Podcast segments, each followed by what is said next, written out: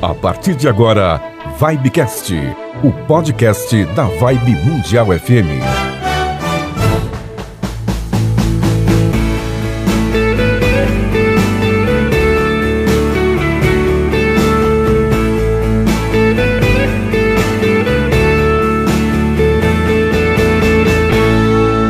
Bom dia, boa tarde, boa noite. Entrando no ar o nosso Vibecast, o podcast da Vibe Mundial. Hoje eu estou recebendo aqui a nossa querida Letícia Pinheiro Gonçalves, psicóloga.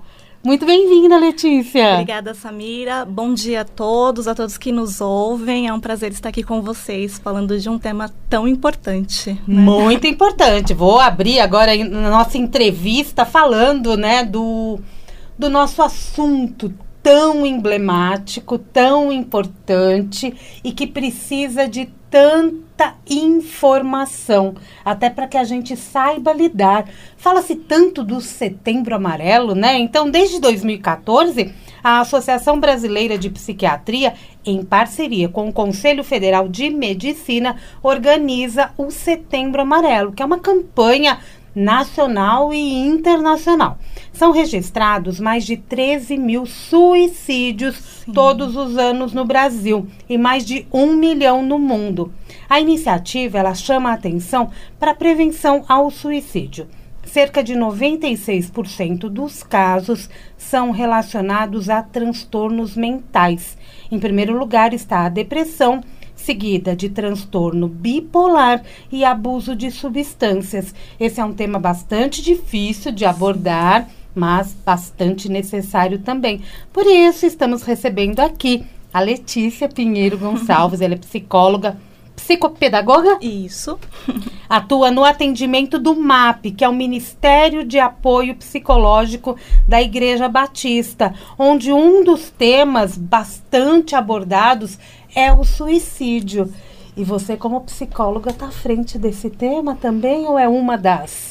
Sim, sou uma das. Somos em quatro psicólogas a princípio. E aí a gente vai desenvolvendo temas que são relevantes, né? Importantíssimos aí social, para que cada um possa compreender um pouco mais, ter um manejo. Estamos vivenciando demandas altíssimas de depressão, de suicídio. Não somente isso, ansiedade, crises de pânico. Então, nós precisamos ter um olhar mais minucioso a respeito dessas, dessas demandas.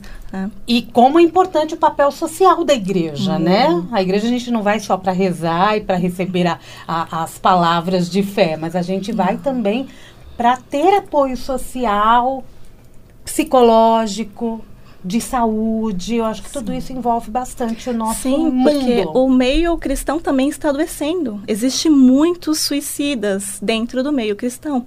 Então a gente precisa quebrar esse tabu, essa barreira e falar mais, porque falar mais sobre suicídio previne causa aí esse impacto no outro de ter um olhar mais minucioso, ter uma empatia maior com o que está ao nosso lado, para que a gente possa evitar, né? Por isso é, é possível. importante falar. Sim, verdade. Né? Falar do assunto, abordar e não para alarmar, mas para alertar. Sim, antigamente hum. havia né, essa questão de que se fosse falado sobre o suicídio, uh, aumentaria esse número de pessoas que tentariam ali contra a própria vida. Hum. E aí, às vezes, cai na mídia de uma forma um pouco sensacionalista. E é isso que a gente precisa entender que, na verdade, não. Quanto mais se fala, mais uh, é possível que as pessoas peçam ajuda. Porque, às vezes, a pessoa tem vergonha, ela tem receio, e aí ela prefere ficar calada e sofrer sozinha. A gente aborda, que eu até na pesquisa que eu fiz, na pequena pesquisa que eu fiz, a gente aca acabou localizando que os transtornos mentais mais relacionados são a depressão, o transtorno bipolar, que é um tema bastante falado hoje, mas que pouca gente entende a bipolaridade, e o abuso de substâncias. Aí a gente está falando de drogas, de álcool, né? Esses são os principais transtornos, eu, vamos falar tudo como transtorno, uhum. são os principais transtornos que podem culminar numa tentativa de suicídio ou existem outros? Sim, inclusive a esquizofrenia também pode desencadear o desejo, a vontade do, de se matar, né, uhum. né, do suicídio. Tirar a vida é tão Isso. forte, né? Pensar em tirar Sim. a vida é tão forte. Quantos não pensam? Sim, e a, a, sociedade tem a mania de dizer que uma pessoa que se, se suicida é corajosa, né? Eu desconcordo totalmente, porque uma pessoa quando ela tira a própria vida, ela não está bem, ela não está capacitada mentalmente para poder uh, ter ali a direção da sua vida. Ela está com baixa cognitiva, então ela precisa de cuidados. Tá. Então, vamos explicar então, né? Vamos, começar pela definição. É, o que, que eu entendo por um transtorno mental? E quais são, além desses outros tão comuns, né, que qualquer cidadão pode passar por isso num, num nível mais leve e a gente tem que prestar atenção para ele também não aumentar. E qual que é a relação com o suicídio? Sim, é, nós estamos vivendo aí momentos atípicos, né, como a pandemia. Uhum. Então, durante esse período, o número de suicídios aumentou alavarmente, né? Aumentou muito, porque as pessoas viveram isolamento, as pessoas presenciaram percas, lutos e não souberam lidar e também não tinham ferramentas para lidar com tudo isso. De repente, nós precisávamos de tempo para estar com a nossa família e quando a gente teve esse tempo, não soubemos o que fazer. Então, uhum. isso é, desencadeou a depressão em muitas pessoas. Uh, a falta de serotonina também no nosso organismo, isso é fundamental. Uh, sem a serotonina, a gente diminui, diminui o nosso ritmo né, de neurotransmissores dentro do nosso organismo e a gente acaba ficando mais depressivo. Para você ver a importância de se tomar sol. Né, como é uhum. é importante. Quando a gente fala de transtorno, a gente precisa, primeiramente, é, deixar aquilo que é orgânico, a gente precisa é, Primeiro, quando o paciente chega no consultório, a gente precisa entender o que é orgânico, o que é físico desse paciente. Então, a gente sempre é, sugere que eles façam uma avaliação médica a taxa hormonal, vamos ver como está isso, a questão do, uh, de glóbulos vermelhos, o sangue mesmo. Uh, às vezes a pessoa está com tireoide aumentada e isso pode desencadear uma depressão. Né? Muitas das vezes também uh, você está tomando uma medicação da qual inibe aí o processo de serotonina dentro do seu organismo e você também desencadeia aí um processo depressivo, até mesmo pensamentos ou ideações suicidas. Por isso que a gente precisa, é importantíssimo ler a uhum. bula, né? Sempre mantenho esse, essa prática. Eu sei que às vezes é chata, é cansativo, mas é importante para que você saiba quais são os efeitos colaterais. Então, é, quando a gente olha para essa parte física, essa questão orgânica, né, no corpo, tá tudo ok? Está. Então, a gente parte para as questões psicológicas. Né? Cerca aí de um milhão, né, estamos atingindo um milhão de pessoas no Brasil com depressão. E o número de pessoas que buscam tratamento é muito pequeno.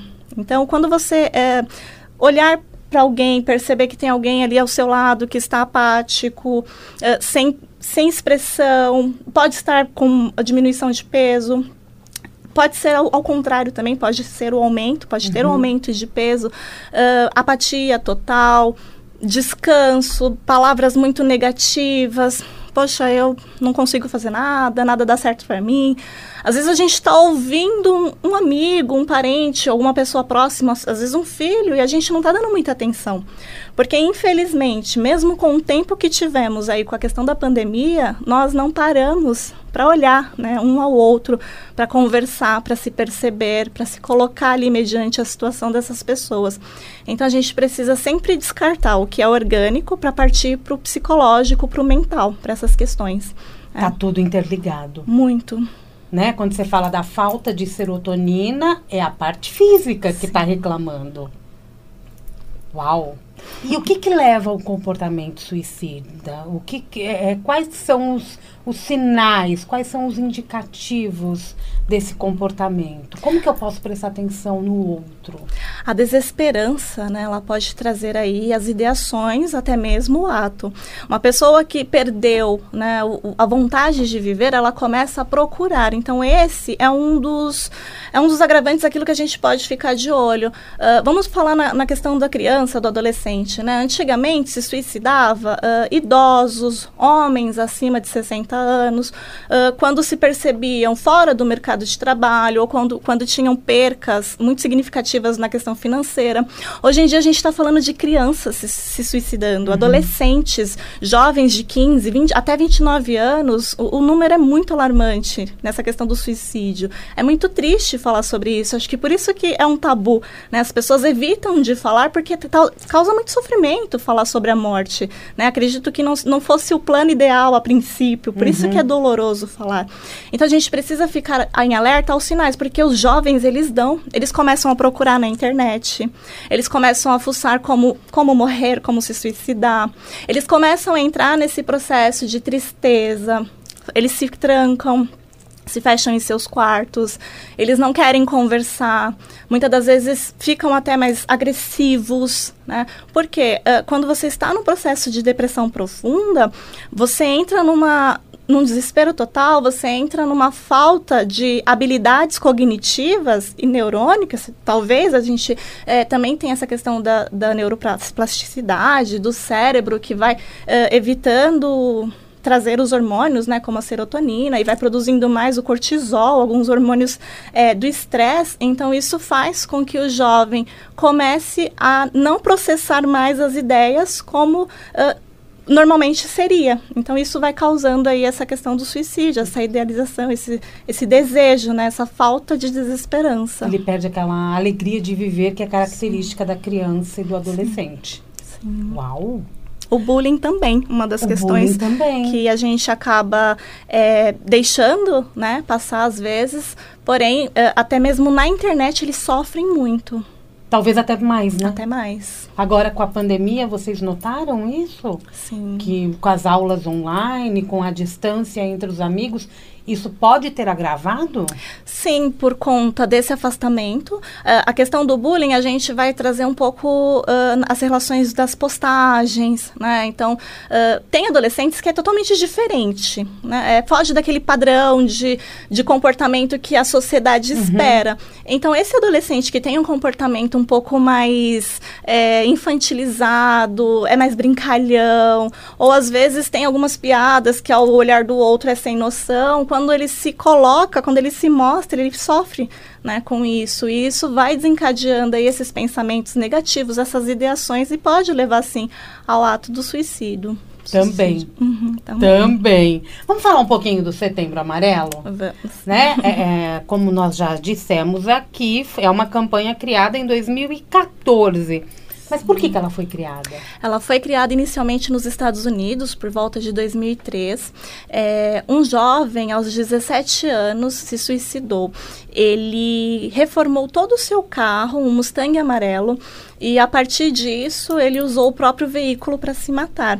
Então a família, no seu funeral, eh, distribuiu eh, fitas amarelas e deixou a fala, uma frase, né? Se precisar falar, peça ajuda. E através disso, eles conseguiram aí desenvolver uma campanha, daí também se trouxe a ideia de Setembro Amarelo, e conseguiram prevenir e ajudar, né? Auxiliar alguns jovens, ou muitos jovens, a gente não tem esses dados, a se, se prevenir. Porque imagina o sofrimento deles, eles queriam de alguma alguma forma fazer com que aquela dor que eles estavam sentindo, aquela família, aquele, aquele pai, aquela mãe, eles pudessem auxiliar outras famílias, né? Eles tiveram aí uma grande empatia nesse sentido de se colocar no lugar de outras famílias para tentar prevenir o suicídio, algo que assim é temeroso se a gente parar para pensar verdadeiramente, né? Por Sim. isso que a gente não fala. Né? E a gente vai falar um pouquinho de luto aqui, mas você falou de uma palavra muito importante, que é a dor né? A partir do momento que a família está sentindo a dor, esse adolescente, quando ele tirou a própria vida, ele não queria tirar a vida, ele queria tirar a dor da vida. Ele não estava raciocinando, ele não tinha capacidade mental para raciocínio. Né? Por isso que eu, eu volto a dizer, a pessoa que tira a própria vida, ela não é corajosa, ela não está nas suas capacidades mentais apropriadas para tomar uma decisão dessa. Então, nesse caso, se fosse percebido, a gente precisava entrar aí com uma intervenção psiquiátrica hospitalar, né? Uh, e através disso, um processo aí químico para repor toda essa química que está, uh, vamos se dizer, é, em pane dentro do sistema nervoso para que ele pudesse voltar para a sociedade junto com a psicoterapia, com o auxílio do psicólogo, ir trabalhando as questões que estão aí aparecendo, estão latentes, trazendo dor, angústia, sofrimento. E os sinais são muitos, né? Muitos. Parece que não. Sim. A gente pode prestar atenção para o lado e a gente pode notar que a falta de concentração pode ser um, um indício. Sim. Por isso o papel da escola também acaba sendo bastante importante, né? Sim. Você falou da palavra luto, né? De que forma que a gente pode é, orientar as pessoas a lidar com o luto, né? Tem as famílias, tem os amigos. Quando se sabe de uma criança que se suicidou, na verdade, o luto é geral, o luto é de uma comunidade inteira. Uhum. Como lidar com o luto, né? Sim. né? Que período é este que agora todo mundo está vivendo de uma forma tão alarmante, mas quando se fala em suicídio parece que dói mais. Sim, porque o processo natural da vida seria os pais uh, serem enterrados pelos filhos. Ultimamente isso tem sido inverso, né? Os filhos estão sendo enterrados pelos pais. E aí quando a gente fala é, de inverter os papéis, trazer aí um novo né, comportamento, vamos dizer assim, é, causa dor, sofrimento, a morte. A morte não é o ideal, nós não queremos perder, nós não gostamos de perder, uhum. se pararmos para pensar. E a gente Ainda, nem é preparado para isso. Não, não somos, né? como eu disse, não foi o plano ideal, é. o, o, princípio de todas as coisas, né? Se a gente parar é. para pensar na história, a história diz que a gente viveria eternamente. Então a gente tem esse desejo aguçado dentro de nós de que a gente não morra, não, per, não que a gente não perca uhum. aqueles que amamos. Então quando a gente fala de uma criança ali com plena saúde, né? Um futuro brilhante, talvez pela frente, a idealizações dos pais, da família. Quando ela tira a própria vida, a gente está falando de, do fim, acabou. Parou.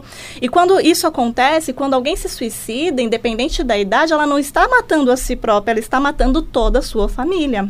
Aos meus 16 anos, eu vivenciei uma história é, na, na rua de casa, de frente, com os vizinhos, né, um amigo.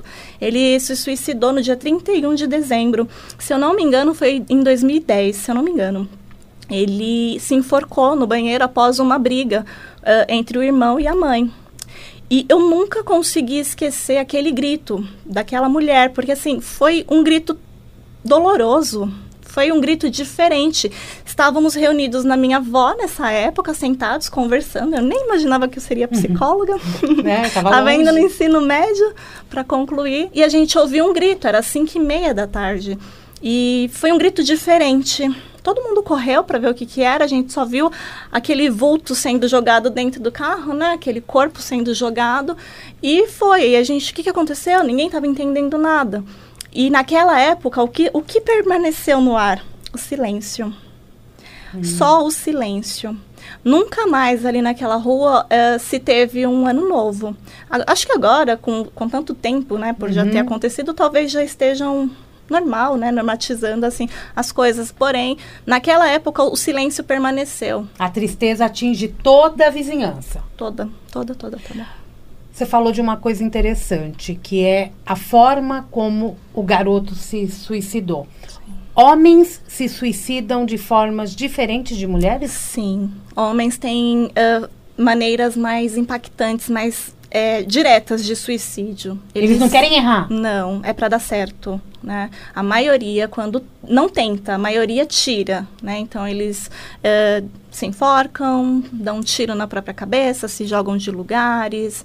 Né? A mulher, não. A mulher, ela já tenta medicação, automutilação. Muitas das vezes, esse é um dos indícios também. Né? Uhum. É, é um dos agravantes. Os nossos jovens estão se automutilando. Né? E isso precisa ser olhado. Às vezes, uma criança, um adolescente, ele aparece com umas marcas nos braços. Então, isso, para todos que estão nos ouvindo, é importantíssimo que vocês fiquem alerta. Qualquer marca no corpo do seu filho, olhe, pare, preste atenção. Às vezes a gente tem dias uh, muito, muito corrido, a gente não consegue parar e ficar ali olhando nos olhos. Uhum. Mas tira uma vez por semana, que seja, né? É pouco, sim, mas é melhor que nada. então tire ali para vocês sentarem numa mesa, para vocês comerem sem celular, sem computador, sem internet. Diga o quanto você ama o seu filho, a sua mãe, o seu pai. Diga o quanto vocês são importantes, né? É uma forma de prevenção, é uma forma da gente lidar com tudo isso, porque quando a gente fala de morte, né, e lidar com a dor, lidar com a morte é muito ruim, é doloroso. Uhum. Nós não conseguimos lidar, tanto é que um dos processos é a, é a falta de aceitação. A gente não aceita. É a negação mediante ao luto. Nós não aceitamos o, aquilo que aconteceu. E é por isso que adoece toda uma família. Uhum. Porque a gente começa a entrar naquela vibração de por que, que ele fez isso? O que, que aconteceu? Uh, o que, que eu poderia ter feito? Será que eu não, não consegui identificar? Eu não consegui uh, olhar para os sintomas? Aí se culpa. Sim. Aí, Aí entram outras emoções. Uhum que também pode desencadear aí a questão da depressão no contexto familiar.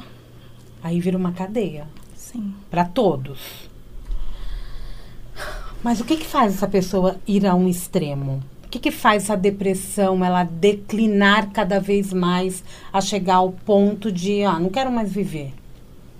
Sim.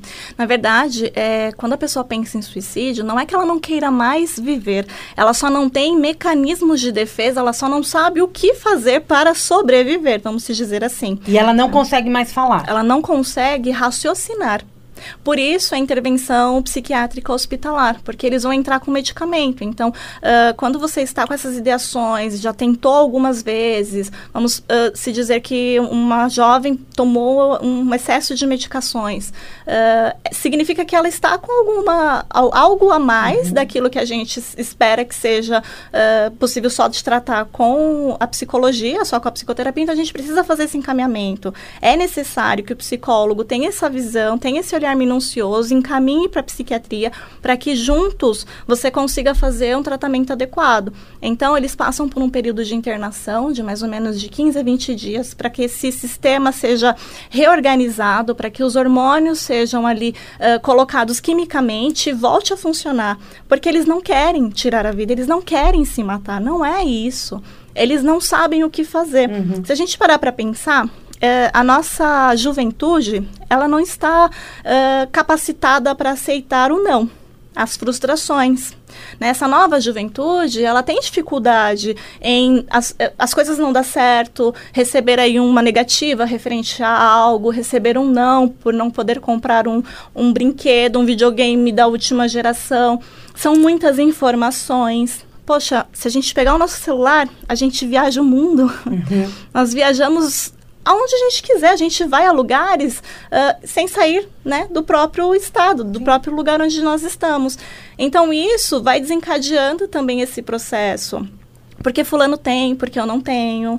Vai entrando numa vibração de, de, negatividade, de falta de amor, de desesperança, de apatia, de tristeza profunda. E aí a minha vida não serve mais para nada. E aí vem a questão do suicídio ou das tentativas. Então, na verdade, é, isso precisa ser tratado. Por isso que é um tabu falar sobre suicídio, porque a gente falando aqui já gera um cansaço. Não já. sei se você é consegue. É pesado. É pesado. É. é muito pesado. Então, imagina uma mãe começar a observar que tem algo errado no seu filho e ela não tem informação. Então, não só sobre suicídio, não só sobre Setembro Amarelo, por ser um mês especial. Eu adoro esse, esse mês sobre Setembro Amarelo. Todos os outros são especiais, sim. Mas o Setembro Amarelo, a gente está falando sobre prevenção. Nós estamos falando de um momento onde a gente pode pausar, ouvir mais, aprender um pouco mais sobre uh, o suicídio para que a gente possa evitar.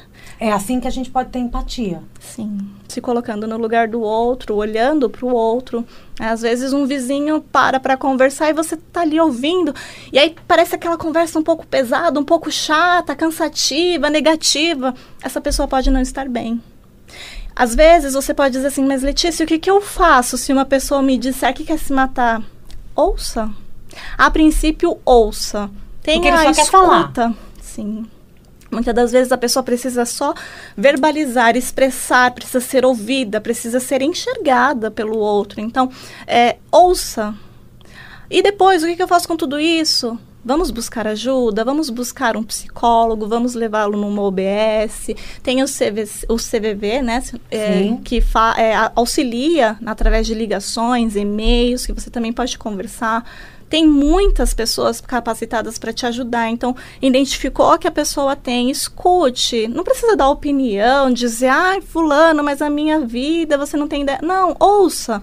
Fique quietinho, ouça, depois você começa a conduzir, auxilia, pega na mão dessa pessoa, né? Leve ela num, numa OBS, num CRAS, num, onde for nesse, onde uhum. você tiver ali de apoio, no, no, a princípio, né? Leve a pessoa, é a forma mais fácil a princípio, né? E importante. Sim. E a gente parece que perdeu um pouquinho esse poder de ouvir. Muito. Né? Os psicólogos ouvem direto, né? São os que mais ouvem quando o paciente fala. Sim. Muitas vezes o paciente não quer falar, ele precisa de um Sim. tempo. É, quando ele não quer falar, ele precisa do quê? De um tempo para confiar em quem está na frente dele? Muitas das vezes o não falar também está falando, né? Hum. A pessoa às vezes pode sentar ali na sua cadeira, na sua poltrona e ficar te olhando, mas ela está dizendo muito. A expressão corporal, a falta de falar, muitas das vezes ela precisa ficar em silêncio com ela mesma. Então, uma vez eu atendi um jovem com ideações suicidas e por insistência da mãe ele veio. Ele chegou, ele não me olhou, ele abaixou a cabeça, entrou e sentou. E aí a gente ficou, acho que uns 30 minutos ali, a sessão tem em média 50, e ele ficou de cabeça baixa, quieto, não se mexia, não falava nada. Hum. De repente ele levantou os olhos, ele me olhou, aí ele me perguntou: "Por que que você tá quieta?" e aí eu permaneci calada, ele, e ele falou: "Ninguém me ouve." Ninguém me escuta, todo mundo só fala, fala, fala. Por que, que você tá quieta? Ele não aceitava que eu estava ali apenas para ouvi-lo. E aí eu direcionei, né? Conforme o atendimento foi acontecendo. E aí ao final ele chorou muito. Ele parecia uma cascata, sabe? Chorando, chorou, chorou, chorou. Ele conseguiu expressar, trazer tudo aquilo para fora que estava doendo ali em 20 minutos. Foi, foi o finalzinho da sessão, mas foi assim gratificante. Foi o, o tempo que ele precisava. Ele precisava desses 30 minutos iniciais para entender que ali era o espaço onde ele seria acolhido, seria ouvido, seria assistido, diferentemente muitas das vezes da, de casa, dos amigos. Então foi muito importante esse atendimento. E isso é preocupante para quem não é psicólogo, porque às vezes a gente começa a falar sem parar, principalmente na vida, no convívio familiar, e não percebe que o outro está precisando falar também. E às vezes esse expressar não é com, como você disse, às vezes o silêncio ele está se expressando. Mas no caso de uma criança, se a gente der para fazer um desenho, ela vai se expressar. Vai expressar muito bem. A criança se expressa através do desenho de uma forma assim fantástica. E você consegue muitas das vezes entender o contexto ali psíquico dela e intervir imediatamente com isso. Quando a gente fala de criança, eu lembro que lá em 2016, 2017, teve a questão da baleia azul. Sim. Do jogo, né? O jogo mortal. E esses desafios deste tipo de jogos, eles também levaram muitas crianças e adolescentes a tirarem a própria vida. Esse é um caso. E as UBS, os hospitais, eles atendiam várias situações de que forma os pais, os professores podem prestar atenção no que essas crianças estão fazendo no celular, no computador, porque é o mundo deles hoje. Sim. E a gente não pode esquecer disso. De que forma que esses pais, esses professores e todos que convivem com uma criança podem prestar atenção nos detalhes. Não é só pegar o celular uhum. e ficar investigando. Eu vou no Google e vou ver o que, que ele pesquisou. Sim. Mas se ele está num jogo desse, por exemplo, é um game, mas por que, que ele está, de repente, se mutilando, pensando em, em, situações fora do normal? É saudável, não é saudável? Que, como olhar? Sim. O jogo. Ótima pergunta e muito importante, porque uh, quando a gente fala uh, do social, a criança, o adolescente, ele quer ser in, ele quer ser pertencente ao grupo, ele quer se sentir pertencente. Então, muitas das vezes é isso que ele busca. Por isso a baleia azul, por isso uh, muitas das vezes uns amigos uh, que amigos não, coleguinhas que agridem. Muitas vezes a pessoa acaba ficando naquele meio. Né? O corpo ele fala por si só, os comportamentos, as atitudes. Então, assim, cada mãe conhece o seu filho. Só pelo simples fato de olhar ela sabe identificar se está tudo bem ou se não está. Então, o olhar, ele precisa ser muito minucioso, muito atento. Uma mãe sabe disso. Seu filho não está bem, você bateu o olho, você já sentiu, uhum. você percebeu. Pergunta. Normalmente eles vão dizer, não, tá tudo bem. Esse não tá tudo bem e sair, muitas das vezes batendo porta, uh, se trancando, já é um sinal. Na escola, a criança, ela tende também a se retrair ou ela tende a ficar agressiva. Então é um comportamento importante para que a gente fique atento. O extremo. Isso, extremo. Porque a gente não pode descartar que existem os dois, né? Existe tanto aquele que vai se calar e vai se fechar, como aquele que vai tentar expressar de alguma forma, seja na raiva, na ira, seja na briga. Então a gente precisa ficar é, extremamente atento a essas diferenças. Um professor, quando está em sala de aula, ele conhece o seu aluno. Ah, mas é, é novo, não tem, não sabe, não tem muitas informações informações, tudo bem, chama a família. Olha, fulano tá com um comportamento assim, assim, assado. Isso é normal? Ah, é normal, ele sempre foi assim, tá, mas vamos tentar investigar melhor? Gente, não tenham medo, não tenham receios, procurem ajuda, procurem um psicólogo. Nós, uh, antigamente, o tabu era que o psicólogo só tratava de loucos. Uhum. Mas diz aí o ditado popular que de médico e de louco todo mundo tem um pouco.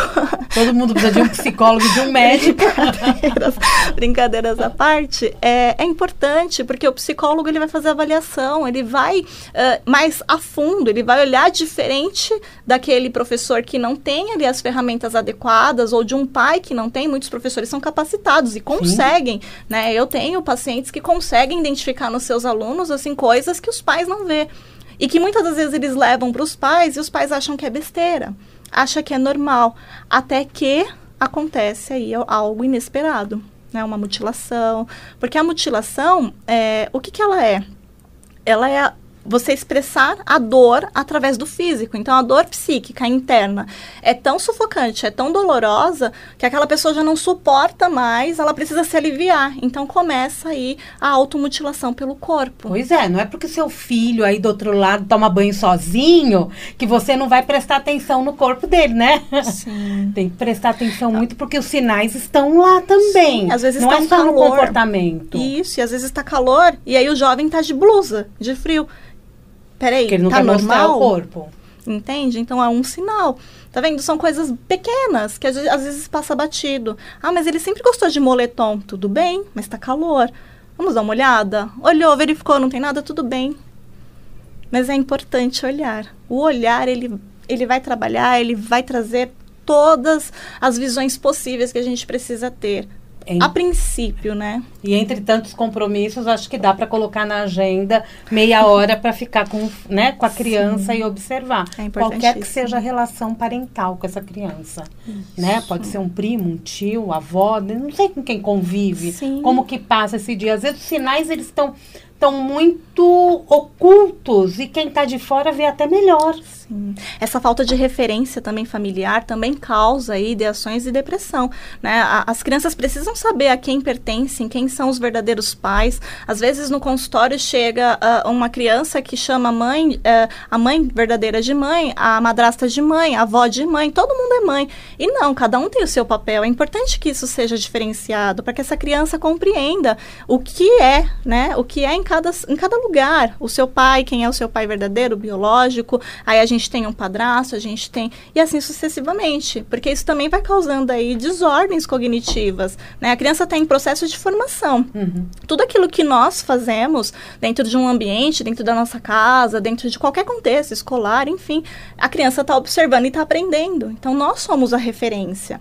E às vezes você para ali para jogar um, um jogo um Uno, por exemplo, que é simples, você encontra em qualquer lugar para comprar, e você já percebe que tem um comportamento diferente no seu filho. Uhum. Ele não está te olhando nos olhos, ele está cabisbaixo, ele está apático, ele está apresentando uma tristeza, ele diminuiu o ritmo uh, de atividades que ele gostava. Então é importante a gente observar. E essas famílias menores também acabam não dando. É, a criança ela acaba ficando muito isolada, sozinha, né? Porque muita família pequena mesmo, né? E famílias que se desconstroem com o passar do, do tempo e acaba também sendo a referência que ela tem. Sim, e aí as referências voltam para onde? Para o celular. E aí entra a questão da baleia azul, né? Por que, que foi uma febre? Porque as crianças se viram ali sozinhas, com a tecnologia nas mãos, né? Uma ferramenta poderosa, Sim. se a gente parar para pensar, elas foram usar. Usando muitas das vezes da forma errada. É igual quando a gente vai falar sobre sexo. Se a gente não ensina o, o verdadeiro contexto disso, as prevenções, né, tudo certinho, a criança vai ouvir do amiguinho o que o amiguinho ouviu do coleguinha e assim sucessivamente. Quando você se percebe, ele ouviu tudo errado, entendeu tudo errado, tá fazendo tudo errado. Uhum. Então precisa ser falado, precisa ser olhado, né, um olhar minucioso, a empatia.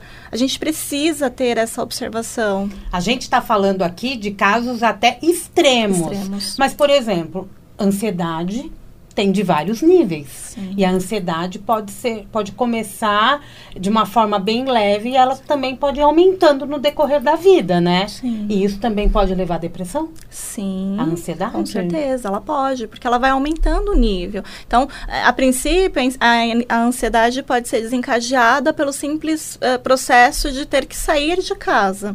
E aí isso não foi olhado, não foi tratado. A partir dessa questão da ansiedade, pelo processo de sair, vamos pensar num, num período pandêmico como os vivenciamos. Uhum. Muitas crianças não querem ir para a escola, estão desencadeando ansiedade, medos. Uhum. Por quê? Porque viveram aí um ano onde a mídia bombardeou de informações negativas, né, sobre o Covid, e aí essas crianças ouviram, porque os adultos estavam ouvindo. Então, eu sempre falava para os meus pacientes: desliguem suas televisões. Parem de assistir aquilo que vocês já sabem, mas que está sendo intensificado dentro de vocês. Quando você para de ouvir as informações negativas, automaticamente você para de ficar no pensamento negativo. Né? Você vai começar a construir outros pensamentos. Então, se nós adultos já desenvolvemos a ansiedade e depressão por estarmos isolados, imagina as crianças que ficaram longe dos seus amigos, longe das suas professoras queridas, das suas rotinas, das brincadeiras. Pessoa, o pessoal que mora em prédio, em apartamento, não podiam descer para o hall. Verdade. Então, imagina, 48 eh, metros quadrados com duas, três crianças ou uma só. Se tem um amiguinho ainda, um irmãozinho, é mais fácil, talvez, né? Mas imagina sozinho. Então isso vai gerar ansiedade, porque não tem o que fazer. As crianças, uh, a nossa essa geração, a nova geração, não a nossa, né? É. Essa nova geração, ela não sabe lidar com o ócio, que é, com, é lidar consigo uhum. mesmo, com o seu próprio pensar. Né? Eles não conseguem lidar com isso. E agora e mesmo ansiedade. não querendo sair de casa, porque muitas crianças e adolescentes não querem mais voltar para a escola. Não. Às vezes, com 3, 4 anos de idade, já não quer nem ir na creche. Uhum. Né? Sendo que ela precisa desse convívio social. Precisa brincar com outras crianças. Sim. O brincar é muito saudável. Sim. Uau! Quanta coisa, né, Letícia? Agora, a gente falou lá no comecinho sobre bipolaridade, que a gente acaba não entendendo, até um pouquinho antes da gente uhum. encerrar essa entrevista. Explica pra gente um pouquinho sobre a bipolaridade, esse transtorno bipolar, e quando culmina em casos muito graves, é, é quando está mais. É, em que nível que está esse bipolar? Aí você fala do suicídio, é. quando chega ao ato. É. Na verdade, o, o bipolar ele é um transtorno afetivo do humor. Né? Então a gente pode englobar aí também a depressão, porque tá em, é, desencadeia. Né? É o humor oscilante, aquela pessoa que hora tá bem, hora tá mal, hora tá rindo, hora tá sorrindo, é. hora tá chorando. É muito instável. Ela humor. vai do choro à euforia. Digamos pode que sim, que pode sim. sim. Fica mais fácil para entender, né? Então esse é o transtorno. E o bipolar, ele está sempre muito, uh, vamos dizer, avoado nos pensamentos, muitos pensamentos na sua cabeça, muito atordoado. Então, como é um transtorno do humor, ele é tratado. Existe medicação. Quando a gente observa, né, que a pessoa tem ali um transtorno bipolar, a gente precisa diretamente encaminhar. Nós psicólogos não devemos esperar, né? A gente ainda vê muitos profissionais que vão ali trabalhando com psicoterapia, nanana, e acabam deixando de fazer esse encaminhamento para o psiquiatra, diferentemente do, do borderline, que é um outro transtorno, uhum. é, mas não tem tratamento medicamentoso. O bipolar a gente consegue tratar, a esquizofrenia a gente consegue tratar, a depressão a gente consegue tratar. Tá sempre um transtorno relacionado ao outro. Normalmente um vai desencadeando o outro, ou o outro vai uhum. é, se uhum. sobrepondo. Então a gente precisa ter esse olhar no sentido de que o bipolar ele é instável. E é para sempre? a bipolaridade. É, é, a bipolaridade. A gente pode a conter. A esquizofrenia a gente consegue também controlar com as medicações e com psicoterapia é possível controlar. Tá, então o, o, contato com o psicólogo e com o psiquiatra é constante. Sim, constante. Pela vida. Sim. Podemos dizer que sim, sim. né?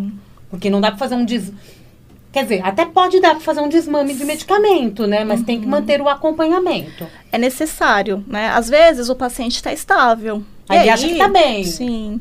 Muitas das vezes ele está mesmo. A gente consegue dar alta para um paciente desse, mas sempre deixar em alerta que ao, pre, ao sentir qualquer coisa, começar a voltar para aqueles pensamentos negativos, pensamentos, uh, a gente costuma dizer martelantes. Fica como se fosse um martelo ali na sua cabeça, doendo mesmo, traz muita dor, muito sofrimento. Percebeu que voltou para essa vibração? volta para o psicólogo, volta para o psiquiatra. A medicação, ela é às vezes ela é contínua, né? Às vezes o Entendi. cérebro não produz aquele neurotransmissor necessário para que ele se conduza. Ainda vivemos esse tabu de ir ao psiquiatra, de ir ao psicólogo e de se internar numa clínica? Sim, infelizmente, socialmente existe o tabu. O próprio paciente acaba tendo essa resistência? Sim, sim. até os jovens, até as crianças já chegam no consultório, eu não sou louco, eu não sou louco. e aí você precisa ter um manejo, né, para que ele entenda que o psicólogo não vai trabalhar só com as loucuras da alma, né? A gente também vai trabalhar com as dores, com o que é mental, psicológico, muitas das vezes com aquilo que é comportamental. Não é só a questão mental, né? O comportamento também a gente consegue auxiliar as crianças uhum. que de repente está com um XYZ de comportamento. A gente vai ensinar o verdadeiro uh, lugar, né? Para que ele se coloque, como fazer isso. Então, infelizmente, é, esse tabu ele existe. Por isso, números altíssimos de depressão e suicídios. E assim, nós precisamos perder o medo do psicólogo e do psiquiatra a medicina está aí. A medicação está aí. Se a gente está com dor de cabeça, a gente vai até a farmácia e compra um remédio para dor de cabeça. Por que não? Se estamos com sintomas de depressão ou qualquer outro sintoma mental, por que não procurar o psicólogo? Por que não procurar uma ajuda? A gente tem hum. que começar a prestar mais atenção no nosso próprio corpo, né? Nas nossas emoções e no que passa na nossa mente. Para procurar a ajuda correta. Isso mesmo. Não é? Tá terminando o nosso bate-papo, super gostoso. É importante falar e é importante a gente mostrar que tem um caminho para tudo. Eu acho que essa é a mensagem que a gente quer deixar nesse programa, né, Letícia? Quero que você deixe aqui uma mensagem para o nosso ouvinte para demonstrar que tudo tem um caminho, né? Porque a gente também viveu aí uma fase, agora a gente está aí no finalzinho dessa pandemia, eu falo final porque para mim já, é, já passou é, o pior. Tomara. Então, vamos lá, é, tirar essa, esse alto número de depressão da lista, esse número de medo, medos, medos que foram surgindo e medos que levam a doenças, a transtornos e a fortes emoções que a gente precisa procurar alguém para falar. Sim, o falar é terapêutico. Às Muito. vezes não é nem com um profissional especializado. O falar ele já traz um alívio. Então, se você precisa, fale, procure ajuda.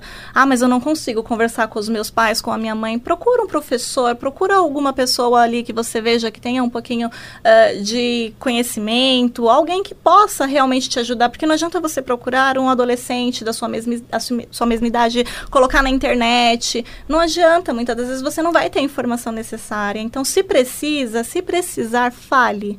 Peça ajuda. Não fique sozinho. Essa sua dor, ela é a nossa dor. nós estamos aqui para ajudar, nós podemos auxiliar. Então não deixe de procurar ajuda, não deixe de procurar ah, alguém que possa ali no momento te ouvir, te dar um, um caminho, porque a morte não é o fim a gente precisa entender que quando a gente morre, se mata, é, a gente está matando todo mundo junto. Então, ouça, né? Peça ajuda. A pessoa não está em capacidade cognitiva, como eu expliquei. Uhum. A gente precisa ter essa atenção. Isso é papel social, não é papel da pessoa que está sofrendo, porque às vezes ela não consegue. Mas se ela tentar de alguma forma, ainda que pequena, expressar que está sofrendo, que o outro possa auxiliar e escutar e direcionar essa, esse jovem, essa criança, esse adulto a tomar as medicações, a entrar num caminho de prevenção mesmo, porque é possível prevenir.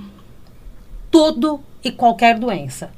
Isso é mais importante a gente falar. E a gente estando com a cabeça boa, o coração tranquilo, a gente consegue raciocinar melhor e procurar o lugar correto para falar. Né? Você, você faz o trabalho na AMAP, que é o Ministério de Apoio Psicológico da Igreja Batista, e o que demonstra o quanto é importante também essa vida em comunidade. Sim. E a gente precisa voltar para a escola, para o trabalho, a gente precisa retomar tudo isso porque a vida precisa andar para frente. Por isso que é importante que líderes, professores, líderes, isso eu falo de, de todo o contexto, não só religioso, né? Eu, eu agrego eles porque é importante que a igreja tenha também esse olhar, porque muito se tem um tabu ainda com a questão do suicídio, mas é, líderes, e, é, empresas, é necessário que as pessoas se capacitem, que elas aprendam pelo menos o básico sobre a prevenção do suicídio, para que todos possam auxiliar nessa prevenção e auxiliar aquele que está ali ao lado e que muitas das vezes está sofrendo e não consegue expressar. Prestar atenção no outro. Sim, tá não. faltando, né? Tá faltando, né? Prestar atenção no outro e prestar atenção no que nós podemos fazer para ajudar o outro. Teu vizinho sumiu? Vai lá, bate na porta dele, vê se está tudo bem. Acho que, acho que essa vida de comunidade a gente está precisando retomar. Sim, não é verdade. Letícia, quem quiser contato com você? Pode me encontrar no Instagram, no psicóloga.letícia ou no WhatsApp 11 94979 8347. Pode repetir o número. 11 94979 8347. E o Instagram, arroba psicóloga.letícia. Então, Isso. arroba psicóloga.letícia e o WhatsApp, se você quiser entrar em contato com a Letícia, aí, ó, tá precisando bater papo? ela está à sua disposição e ela tem todas as ferramentas para poder te ajudar. Código 11 94979 8347. 94979 8347 Obrigada, Letícia. Conversei com a Letícia Pinheiro Gonçalves sobre o Setembro Amarelo. Tema pesadinho, mas importante. né? Fica o convite para que você volte aqui para a gente falar de Obrigada. outros temas tão importantes quanto. A gente precisa falar para poder entender. Né? Que se a gente não falar e não ouvir, a gente não vai compreender qual que é a real situação. Verdade. Muito obrigada. Agradeço a todos agradeço. os ouvintes também. Né? E contato aí com a psicóloga ponto Letícia no Instagram. A gente vai marcar ela no nosso Instagram, Facebook, YouTube. Esse programa vai para tudo que é lugar e vai, lógico, para as plataformas digitais. O Vibecast está em no Google, no Spotify, no Deezer. Você encontra todos esses links acessando lá em podcasts Vai lá no podcasts, no vibemundialfm.com.br e lá você vai localizar o Vibecast. Obrigada, viu? Obrigada. Semana que vem quem vai fazer a entrevista é o Toninho Nascimento. Hoje ele não participou com a gente aqui desse bate-papo, mas a gente está preparando um bom bate-papo para ele na próxima semana. Um grande beijo a todos. Eu, Samira Chaine, vou ficando por aqui. A gente volta a qualquer momento aqui no Vibecast. Acompanhem toda a nossa programação no vibemundialfm.com.br 95,7 no FM. Você nos encontra também no aplicativo Vibe Mundial FM. Um grande beijo a todos. Tenham um ótimo dia, uma ótima noite. Eu não sei que horário que você está ouvindo esse Vibecast. E fiquem com Deus. Até a próxima. Vibecast, o podcast da Vibe Mundial FM.